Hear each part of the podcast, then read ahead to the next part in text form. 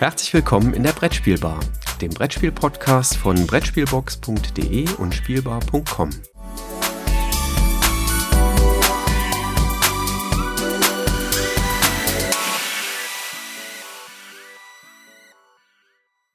Und wieder einmal haben wir uns zu einer Sonderfolge der Brettspielbar hier zusammengefunden und der Junge und ich befinden uns gerade in einem ganz tollen Raum, wo so mancher Brettspielfreund äh, glänzende Augen bekommen würde. Wir stehen oder sitzen vielmehr vor einem Regal der ganz vielen Neuheiten, unter anderem auch das Azul Giant, aber auch viele, viele andere Spiele, die jetzt im Herbst beim Pegasus Verlag herauskommen, denn wir befinden uns heute beim Presseevent äh, von Pegasus hier in Friedberg.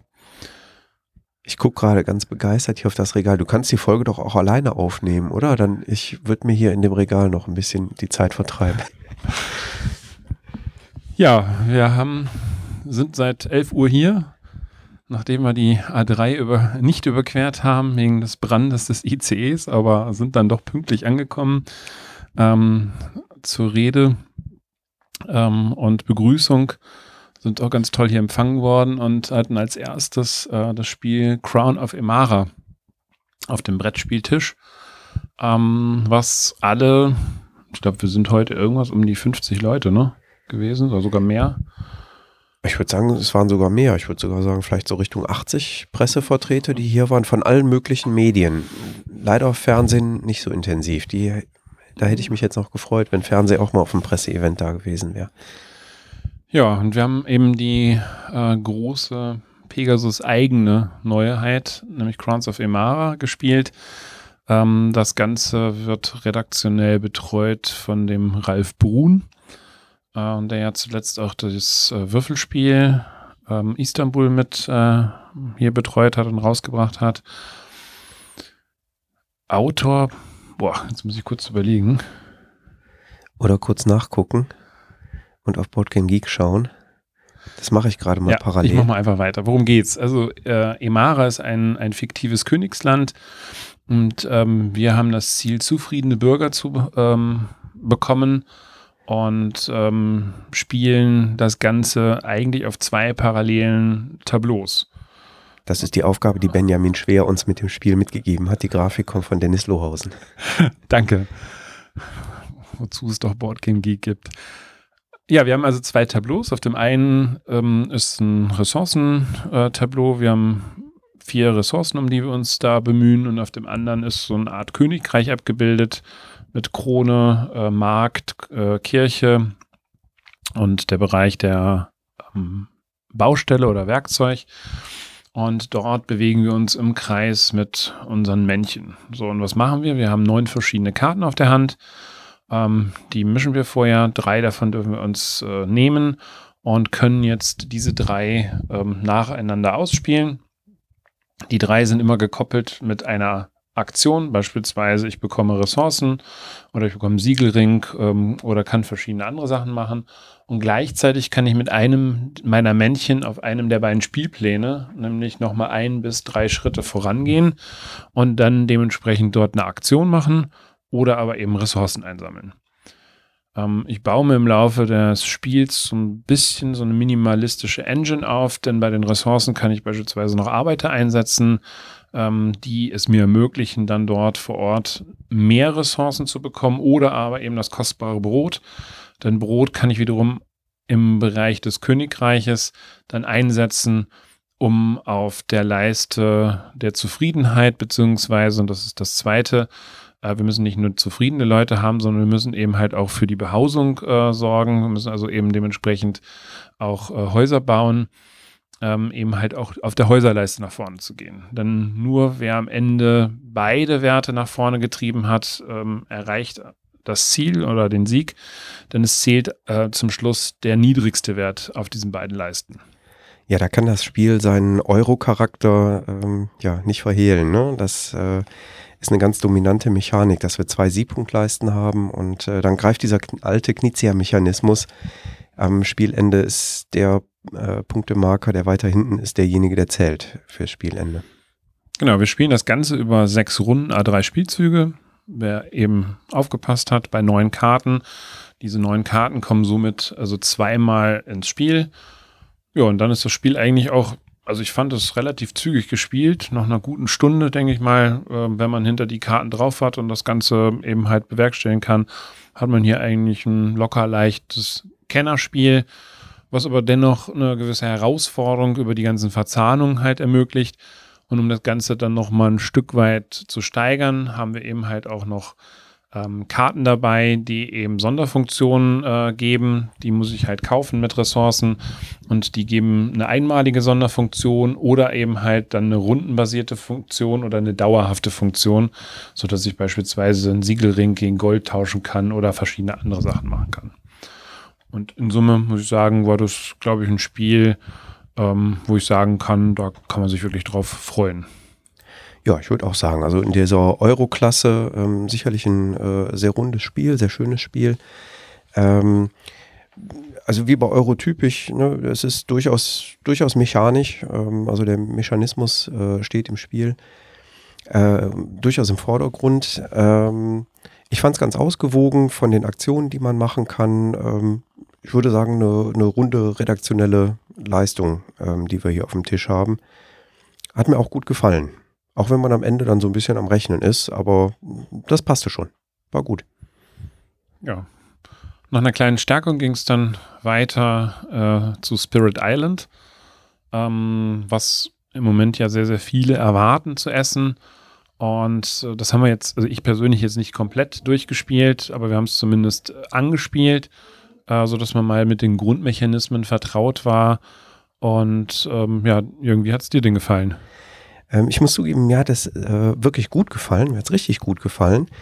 Ähm, ich hatte das vorher schon auf der Liste, weil es eben ein kooperatives Spiel ist. Das heißt, wir spielen wieder gemeinsam gegen das Spiel. Wir haben diese typischen Mechanismen, ähm, die bei kooperativen Spielen sind. Man kann immer mal was Gutes tun, dann passiert was Schlechtes äh, für die Spielegruppe und danach kann man nochmal darauf reagieren und gegebenenfalls nochmal was Gutes tun. Die Spieldauer war ein bisschen länger. Ähm, also auch wir haben jetzt hier in der, in der Demo-Runde, die wir mit allen Tischen quasi äh, zentral angestoßen haben, nicht das ganze Spiel durchgespielt ähm, es ist uns aber ganz gut gelungen, die äh, Invasoren, die sich auf unserer Insel äh, breit gemacht haben, wir spielen nämlich eigentlich gute Geister, die auf einer Insel aktiv sind. Und es ist uns ganz gut gelungen, die Invasoren so ein bisschen an den Rand zu drängen, äh, in Richtung der Küste abzudrängen und haben im Hinterland eigentlich schon ganz gut aufgeräumt gehabt in den paar Runden, die wir gespielt haben. Die ähm, Spielzüge, die wir machen, werden angestoßen durch Kartenaktionen. Ähm, auf den Kartenaktionen haben wir immer irgendwelche, im Regelfall für uns, nee, eigentlich durchgängig äh, für uns positive Möglichkeiten, die wir einsetzen können. Diese Karten müssen wir mit Energie aktivieren. Die Energie haben wir dann wieder vorher die Möglichkeit, die einzusammeln in so einer kleinen, ja, quasi Ressourcenphase zu Beginn der Runde. Ähm, das heißt nicht Ressourcenphase, sondern ich weiß nicht mehr, wie genau die Phase hieß. Ähm, und damit können wir dann unsere Karten aktivieren. Wenn die aktiviert sind, kommen die beiseite. Die Wachstumsphase war es, glaube ich. Wachstumsphase hieß es, genau. Wachstumsphase war das, genau. Ähm, und äh, wenn wir Karten einmal eingesetzt haben, sind die erstmal wieder auf unserem persönlichen Ablagestapel. Und wenn wir die später nochmal einsetzen wollen, müssen wir die erst wieder ähm, zurückerhalten, was eine der drei initialen Aktionen äh, zu Beginn einer Runde ist, wo man eben nochmal ja quasi was für seine eigene Ausstattung ähm, entsprechend tun kann. Wir versuchen dann auf der Insel ähm, quasi unsere Naturgeister zu platzieren und äh, da eine Präsenz auf der Insel zu erhöhen, weil je nachdem, wo wir präsent sind, können wir eben dann mit unseren äh, Kartenaktionen auch entsprechend wirken. Und äh, das hat mir wirklich richtig gut gefallen. Also wie gesagt, der Mechanismus, wir tun äh, sogenannte schnelle Aktionen, wenn ich mich richtig erinnere, hießen sie zuerst. Dann machen erstmal die Invasoren auf der Insel, die wir versuchen von der Insel runterzudrängen etwas. Und dann kommen wir nochmal hinterher äh, mit unseren langsamen Aktionen. Und das äh, fühlte sich sehr passend an, muss ich sagen. Ich muss aber ganz ehrlich sein, nicht alle am Tisch waren so begeistert davon. Das lag aber, glaube ich, durchaus daran, dass wir hier sicherlich mit einem Spiel zu tun haben, was definitiv in der Expertenkategorie ähm, einzuordnen ist. Also es ist durch die Kartenaktion schon sehr verzahnt. Äh, es ist schon so ein bisschen, man muss genau hingucken, muss sich sehr genau absprechen, was, weil jeder Charakter, den man, jeder Naturgeist, den man im Spiel spielt, hat andere Grundfähigkeiten. Ähm, und erst im Zusammenspiel wirken die dann äh, richtig mächtig auf der Insel. Und da muss man sich dann auch äh, eben zu Beginn in der Planungsphase, in dieser äh, nach der Wachstumsphase äh, eben überlegen, welche Karte spielen wir. Spielst du dann deine Karte, dann spiele ich meine passend dazu. Dann haben wir einen äh, umso stärkeren Effekt, der dadurch entsteht. Hat mir mir wirklich gut gefallen. Andere am Tisch fanden es ein bisschen too much. Ja, so ging es mir auch. Also ich persönlich bin ein bisschen indifferent bei äh, Spirit Island, äh, bin damit mit hohen Erwartungen rangegangen. Ich will jetzt nicht sagen, ich bin enttäuscht worden. Das wäre jetzt, glaube ich, dem Spiel nicht gerecht. Das lag sicherlich auch so ein bisschen an der Phase unmittelbar nach dem Mittagessen. Und ich glaube, das ist auch kein Spiel, was ich jetzt in einem großen Zelt, in dem wir dort gesessen haben, unbedingt lernen möchte. Weil ich glaube, da muss man sich wirklich drauf einlassen, damit man mit diesem Spiel auch klarkommt. Ähm, ich werde dem definitiv noch eine weitere Chance geben, aber es hat bei mir erstmal noch nicht so richtig gezündet. Ich war aber vielleicht auch nicht in der richtigen wachen äh, Phase, um, um das Ding jetzt wirklich äh, stemmen zu können. Also ich habe aber auch von vielen gehört, die es gut fanden, also die gut mit dem Spiel zurechtgekommen sind. Mir hat auch das Material sehr gut gefallen, muss ich zugeben. Also mir hat die Grafik sehr gut gefallen und das Material sehr gut gefallen. Ähm, wir hatten jetzt hier ein, äh, ein äh, Muster aus der Vorproduktion ähm, da bin ich dann gespannt, wie das fertig produzierte äh, Spiel, vorhin ist gesagt worden, es soll vielleicht schon nächste Woche am Markt sein, ähm, wie das dann aussieht. Ich werde es mir kaufen. Ja, dann hatte ich die Gelegenheit von Peter Eggert, mir das Blackout Hongkong erklären zu lassen. Das war ja so die kleine Bombe, die vor einer knappen Woche so durch die äh, Brettspielszene da ging, dass da auf einmal von Eggert Spiele doch noch ein neues Spiel angekündigt worden ist. Ähm, Autor ist dort Alexander Pfister, was ja per se erstmal schon mal aufhorchen lässt. Ähm, das Spiel ist düster gehalten, allerdings ist das Thema halt auch düster, denn wir haben eben in der Stadt Hongkong so ein Blackout und äh, sind dort in einem Team unterwegs und versuchen eben halt dort die einzelnen Bezirke wieder, äh, hier sag ich mal, anzuknipsen oder an, ans Leben zu bringen. Ähm, ich war sehr überrascht, wie eingängig dieser ganze Spielmechanismus war. Also das hat mir unheimlich gut gefallen. Man kommt wahnsinnig gut in das Spiel hinein. Ähm, es ist überhaupt nicht schwer zu verstehen. Man geht acht verschiedene Schritte durch, die auch sehr gut und dezidiert auf so einer eigenen Tafel, die jeder hat, also so einem persönlichen Spielbrett angegeben sind. Ähm, allerdings hat es dann deutlich verzahnte Mechanismen. Da taucht so ein bisschen das Mombasa-Thema äh, wieder auf, dass man Karten ablegen muss und wenn man ähm, unter eine bestimmte Anzahl an Handkarten äh, fällt, dann muss man den längsten Stapel der abgelegten Karten aufnehmen. So muss man sich also dementsprechend äh, so, so, einen eigenen Kartenstapel äh, oder so einen Handkartenstapel wieder zurechtbasteln. Ähm, muss, man kann selber zusätzliche Karten aktivieren ähm, die man eben halt über bestimmte Voraussetzungen, also vorher wird gewürfelt um äh, sechs verschiedene Ressourcen, äh, die man hat. Nicht alle Ressourcen können dauerhaft überleben, also beispielsweise Werkzeug kann ich auch in die nächste Runde mit hineinretten. Essen, teilweise auch Wasser verdirbt aber in der nächsten Runde, was man sich im richtigen Leben halt auch vorstellen kann. Es sind diverse Ziele, die erreicht werden, die so ein bisschen in diesen Krisenmodus da herangleiten. Also es ist thematisch sehr schön, deswegen passt auch dieses Dunkle da hinein. Und wir müssen dann mit unseren äh, Teams, die wir dort zusammenstellen, eben verschiedene Bezirke auch ähm, äh, wieder eben herstellen. Und äh, das ist anstrengend. Teilweise wandern dann Teammitglieder von uns ins Krankenhaus hinein, weil sie erschöpft sind, weil eben dieses Wiederherstellen der Stadt eben doch an die Grenzen geht. Wir müssen sie dann über einen Arzt wieder retten, um das, die Karte wieder in unser Deck zurückzuholen. Also ich muss sagen, das Ding, ich habe es jetzt drei volle Runden mit vier Leuten gespielt, hat mich wirklich überzeugt und hat riesig Lust gemacht, mehr, zu, mehr davon zu sehen. Das klingt spannend. Spannung kam beim nächsten Spiel auf, was ich dann gespielt habe, äh, nämlich Man at Work. Äh, ein ja, Aktionsspiel oder Geschicklichkeitsspiel ähm, mit äh, fantastischem Spielmaterial, also kleinen Bauarbeiterfiguren, äh, dicken Holzstäben, langen Holzstäben, ähm, mit so kleinen Ziegelsteinen drin. Ähm, ja, wer das Cover schon mal gesehen hat, äh, es geht drum.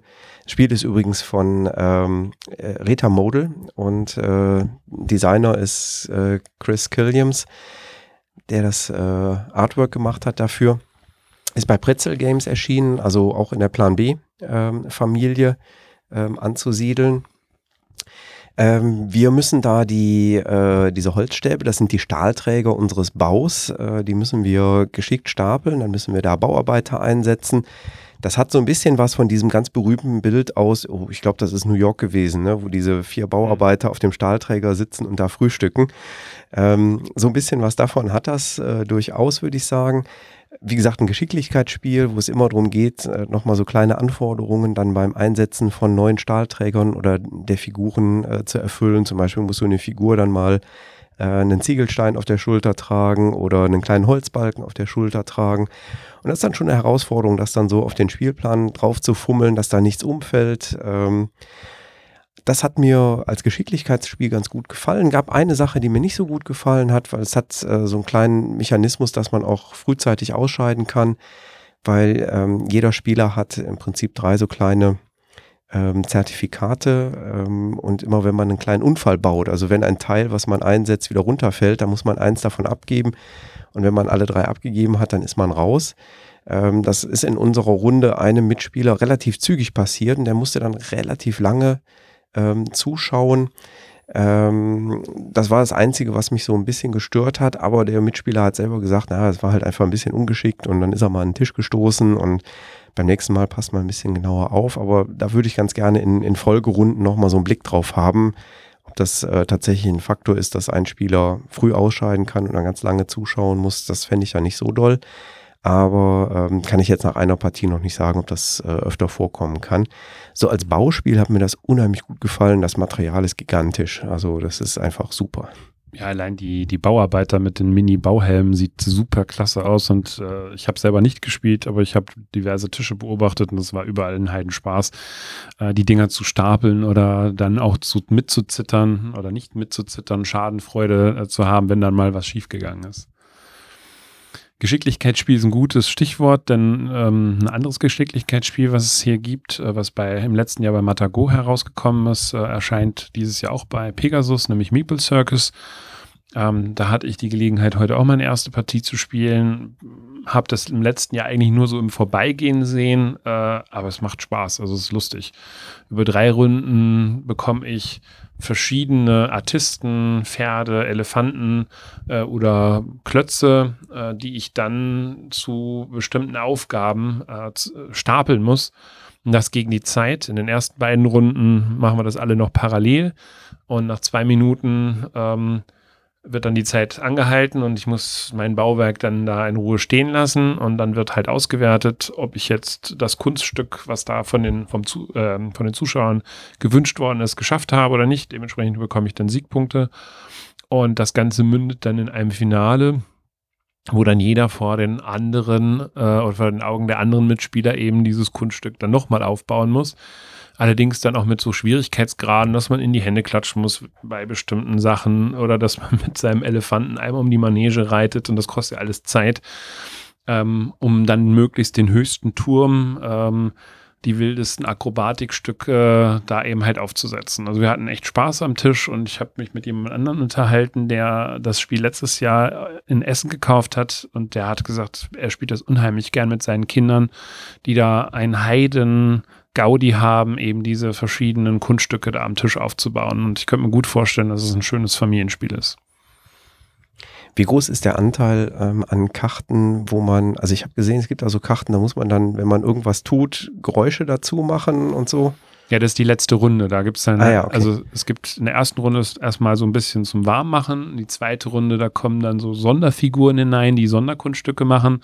Und in der dritten Runde ist es dann halt, ich sag mal jetzt mit seinem Tier um die Manege reiten, klatschen, äh, das Ganze ohne Daumen aufbauen. Und da gibt es eben halt, je nachdem, wie schwierig das Ganze ist, eben halt nochmal zusätzliche Siegpunkte.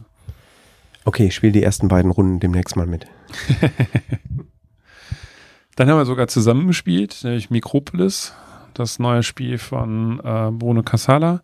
äh, was ebenfalls bei Matago erscheinen wird. Äh, ist ein Ameisen-Städtebauspiel. Ich glaube, es geht über zwölf Runden, ne? oder zehn, oder zehn Runden? Über zehn Runden. Über zehn Runden.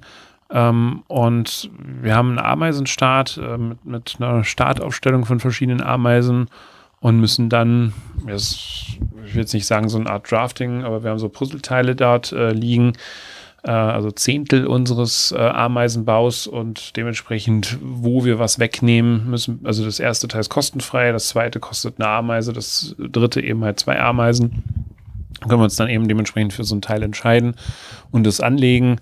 Und am Ende ähm, gibt es eben Siegpunkte, wenn man im Ameisenbau besonders viele unterschiedliche Obststücke äh, zusammengesucht hat, die, die größte Ameisenarmee vereinnahmt hat, die Königin möglichst ähm, geschickt angesiedelt hat, verschiedene Ameisen in seinem Baum, Bau vereinnahmt hat. Macht optisch einen ganz netten Eindruck. Das Spiel würde ich mal als nett beschreiben. Also äh, habe ich schon mal in anderer Form gesehen ähm, wer ein, ein, einfaches, unkompliziertes Familienspiel haben möchte, ist sicherlich hier nicht verkehrt. Mich hat es jetzt nicht ganz so vom Hocker gerissen. Ja, da muss ich mich leider anschließen. Also äh, das war äh, von den Spielen, die ich heute testen durfte oder anspielen durfte hier, auch das, was mich am wenigsten begeistert hat. Ähm, es ist ganz nett, aber auch nicht mehr.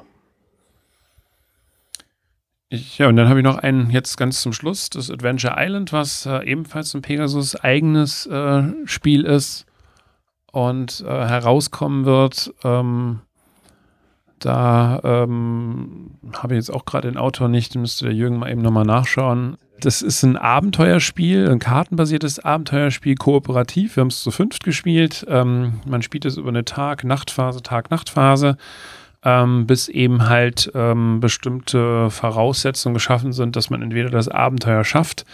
Ich glaube, der Michael Zach ist da dran. Kann das sein? Nee. Auf jeden Fall ähm, geht man mit, mit seinen Männchen, hat zwei Aktionen am Tag, ähm, geht auf verschiedene Karten, hat dann Würfel. Äh, Elemente, wo man eben halt Aufgaben erfüllen kann, muss beispielsweise Holz sammeln, muss Essen sammeln, äh, um dann in der Nachtphase eben sich auch ernähren zu können, sonst äh, erleidet man Schaden.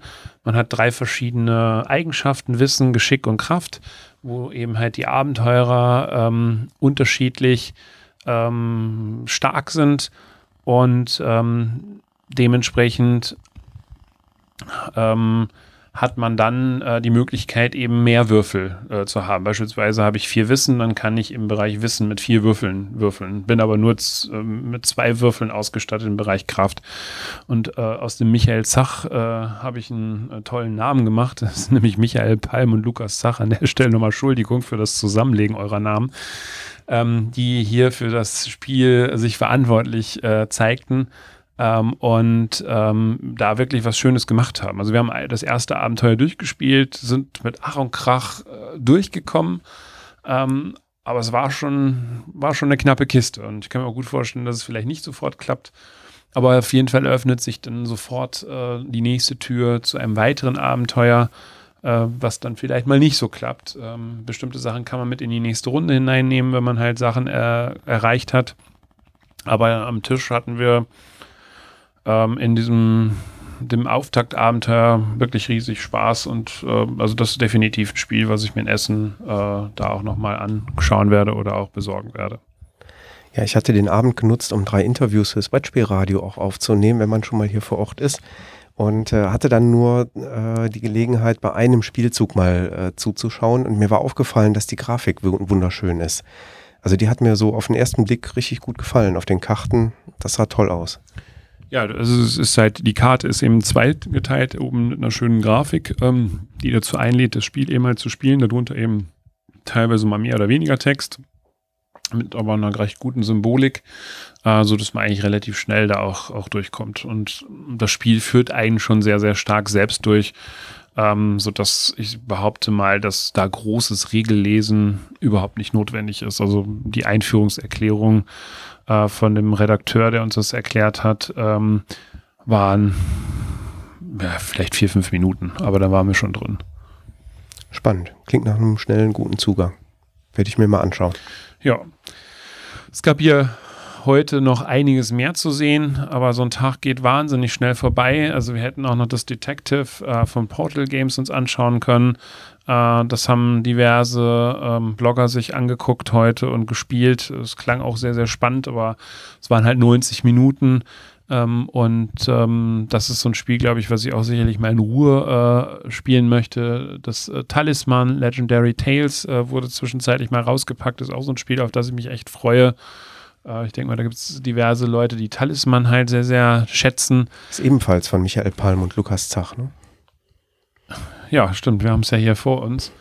Ähm, wir hatten äh, die Edition Spielwiese, die hier war, mit ihrem ähm, Farbenspiel, was alleine schon durch das schwarz-weiße Cover halt auffällt. Ein, ein wunderschönes Kommunikationsspiel, wo man halt zu einzelnen Begriffen bestimmte Farben zusortieren muss und dann eine kleine Geschichte erzählt. Ähm, das ist für mich jetzt nicht nur ein Spiel, das ist auch Kommunikation, Kennenlernen von Leuten, auch ganz andere Seiten von Leuten kennenlernen. Also das ist ähm, hat mich echt sehr, sehr begeistert. The Boldest haben wir heute hier sehen können ähm, teilweise schon mit fertigen Grafiken, wo die wirklich bis ins kleinste Detail sich Sachen ausgedacht haben. Da macht es allein schon Spaß, die Karten sich anzugucken, nebeneinander zu legen, weil es dann Landschaften gibt. Also da freue ich mich wahnsinnig drauf. Und ähm, ähm, ja, die Erweiterung von ähm, King Domino war dort. Äh, Reef konnte man spielen, aber das habe ich jetzt mittlerweile schon ein paar Mal gespielt. Ich gucke mich gerade noch mal so um. Mythos Tales Roleplayer äh, war so ein Spiel, was man hier noch sehen konnte. Aber das Programm von Pegasus ist leider in Anführungszeichen oder zum Glück für den einen oder anderen äh, dieses Jahr wieder so groß, äh, dass man das eben leider nicht an einem Tag äh, komplett bewältigen kann. Aber ich denke mal, wir haben euch an der Stelle schon mal einen Einblick gegeben in die sechs, sieben doch spannendsten Themen, die da hier herauskommen werden. Azul habe ich auch noch gesehen. Äh, das neue Azul 2 sah sehr, sehr schick aus mit den Steinen. Ähm, aber auch da bin ich gespannt drauf, wie es wird. Ja, also dafür ist dann doch ein Tag deutlich zu kurz, als dass man das alles spielen könnte. Also die Neuheiten waren irgendwie vier Seiten, DIN A4. Ähm, und äh, das ist eine ganz schöne Menge. Das passt natürlich nicht alles an einem Tag reinzukriegen. Also auf der Messe will ich auch nochmal bei Pegasus vorbeispazieren. Ja, an dieser Stelle können wir nur Danke sagen, auch nochmal Richtung Pegasus für einen wunderschönen Tag heute hier. War alles rundrum gelungen. Ähm, man fühlt sich irgendwie auch sehr, sehr heimisch. Die Leute sind da, erklären, äh, gehen auf viele Fragen ein und äh, es hat echt wieder riesig Spaß gemacht. Und ja, das war's dann von einem dritten Sonderteil der äh, Brettspielbar und wir werden euch dann das nächste Mal von der Messe in Essen begrüßen. Da wollen wir uns nämlich am Mittwoch nochmal zusammensetzen und mal einen groben Überblick über die Neuheitenschau dann geben. Das klingt gut. Jetzt haben wir 21.52 Uhr. Äh, wir haben gleich noch dreieinhalb Stunden Heimfahrt vor der Brust. Äh, insofern Deckel drauf. Vielen Dank. Danke dir, Christoph. Bis demnächst. Ciao.